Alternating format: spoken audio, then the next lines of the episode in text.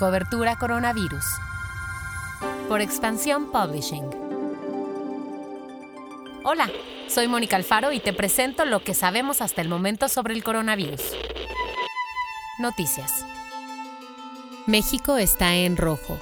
31 estados del país se encuentran en semáforo rojo en el inicio de la nueva normalidad y solo Zacatecas está en anaranjado, que significa riesgo medio alto.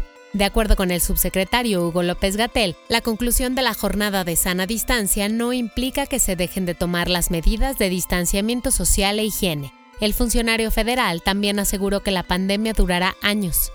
Hasta el reporte de ayer por la noche, México contabilizaba 90.664 casos detectados y 9.939 decesos. En cuanto a las cifras semanales, el país sumó 22.044 contagios y 2.545 muertes, lo que quiere decir que las cifras de esta semana representan una cuarta parte del número de contagios y muertes de toda la pandemia.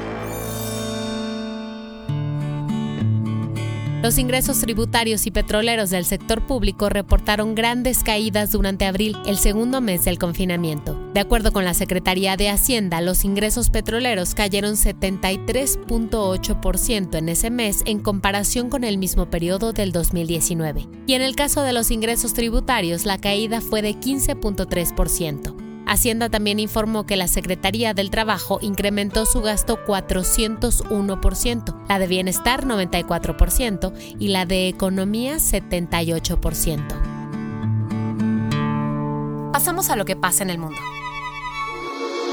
Como región, América Latina superó el millón de contagios. Los aumentos más significativos durante la última semana se vieron en Brasil, México, Perú y Chile, los cuales en conjunto suman el 86% de las infecciones de la región. De acuerdo con la OMS, América Latina es el nuevo centro de infección en el mundo, pues en los últimos 14 días el número de contagios se ha duplicado. Durante este fin de semana, Estados Unidos superó los 104.000 contagios y su número de casos positivos ya asciende a 1.788.000 sentido que la señal de tu Wi-Fi está más débil? Revisa estos puntos que reúne nuestra reportera Liliana Corona de Tech Review para descartar que no sea cuestión de tu proveedor de servicio. Primero toma en cuenta que las superficies metálicas, las paredes y los espejos alteran el rendimiento de la señal, así que no pongas tu modem cerca de este tipo de materiales u obstáculos. Segundo, debes tomar en cuenta la ubicación del módem. Procura que esté en una zona céntrica y alejada de paredes, pero no demasiado cerca del techo, esto para que la señal se distribuya mejor. También debes alejar el módem de objetos hechos de aluminio como electrodomésticos, por ejemplo, el horno de microondas, la licuadora y la televisión. Y por último, es recomendable que cambies el nombre y la contraseña de los que vienen de fábrica para evitar que extraños tengan acceso a tu red.